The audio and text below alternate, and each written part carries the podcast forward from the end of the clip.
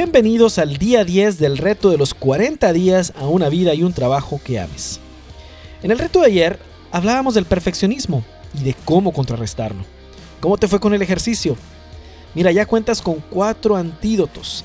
Ya solo nos faltan cuatro más para que tu arsenal en contra de estos ocho asesinos de tu futuro esté completo y estemos listos para vencerlos.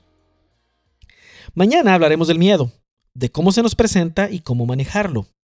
Pero hoy hablaremos de un enemigo llamado el límite superior. Un enemigo que se nos presenta frecuentemente en nuestros mejores momentos. Te invito a reflexionar en este pasaje. Porque yo sé los planes que tengo para ustedes, declara el Señor. Planes de bienestar y no de calamidad, para darles un futuro y una esperanza. Jeremías 29, 11. En contraste a lo que Dios nos comunica por medio del profeta Jeremías en este pasaje, el enemigo, el límite superior, actúa en nosotros como una especie de termostato interno que tiene un nivel superior, ¿sí? Ahí predeterminado. Y pretende determinar qué tantos logros, metas cumplidas, hábitos instalados, felicidad, amor, prosperidad podemos merecer o podemos llegar a tener.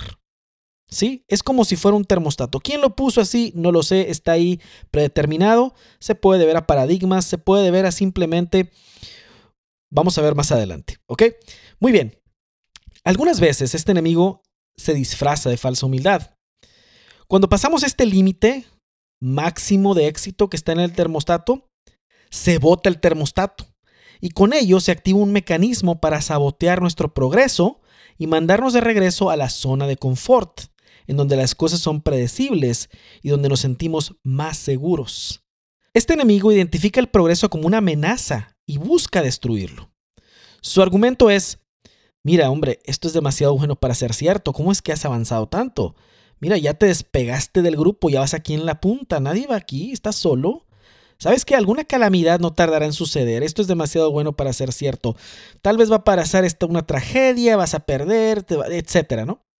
Mejor regrésate a tu nivel de rendimiento o éxito anterior, donde mm, no, no, no pasa nada. Esa es su narrativa. Pero si nos damos cuenta, no solo por el pasaje de reflexión de inicio, de Jeremías, sino por muchos otros pasajes y mensajes que hemos recibido por parte de Dios. Dios es el principal interesado en nuestro crecimiento personal, está de nuestro lado. No hay mejor libro de desarrollo personal que la palabra de Dios. Y Él está de nuestro lado en lo que se refiere a notar puntos y crecer en las diferentes áreas de nuestra vida. Por eso, la fuerza para vencer a este enemigo y a todos los demás obviamente nos viene de Dios. Pero a veces sentimos que que no merecemos eh, ciertos niveles de éxito y a veces pensamos que Dios tampoco quiere que los tengamos, lo cual es totalmente falso. ¿Sí?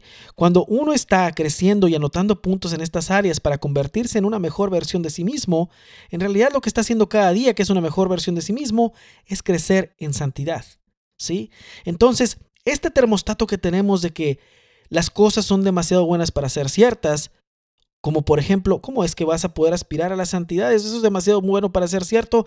Cualquier momento va a pasar una calamidad y vas a caer. No vienen pensamientos de tragedia, es lo que hace este enemigo.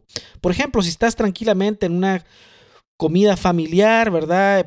y todas las áreas de tu vida van muy bien, vas muy bien en tus finanzas, vas muy bien en tu salud, vas muy bien en el trabajo, vas muy bien en la relación con tus hijos, tu relación con eh, familiares es excelente, tu relación con Dios es está cercana.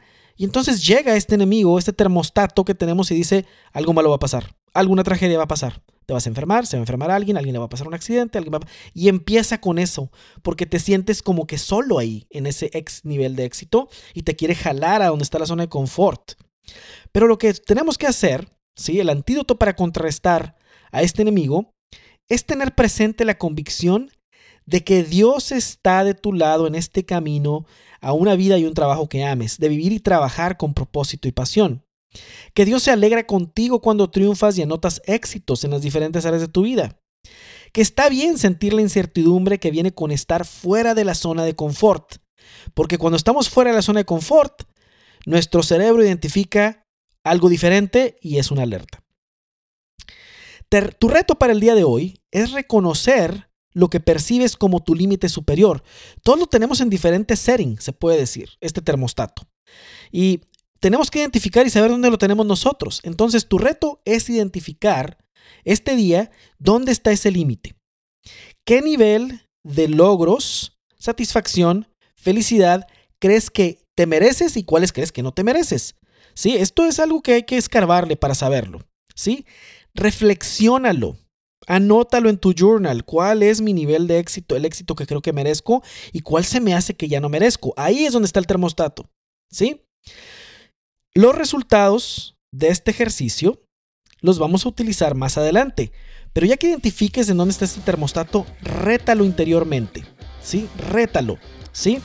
Y como te digo, estos ejercicios los vamos a utilizar más adelante en el día 14, donde hablaremos sobre atreverse a soñar de nuevo. Mañana hablaremos de nuestro sexto enemigo, el miedo. En sus marcas, listos, fuera.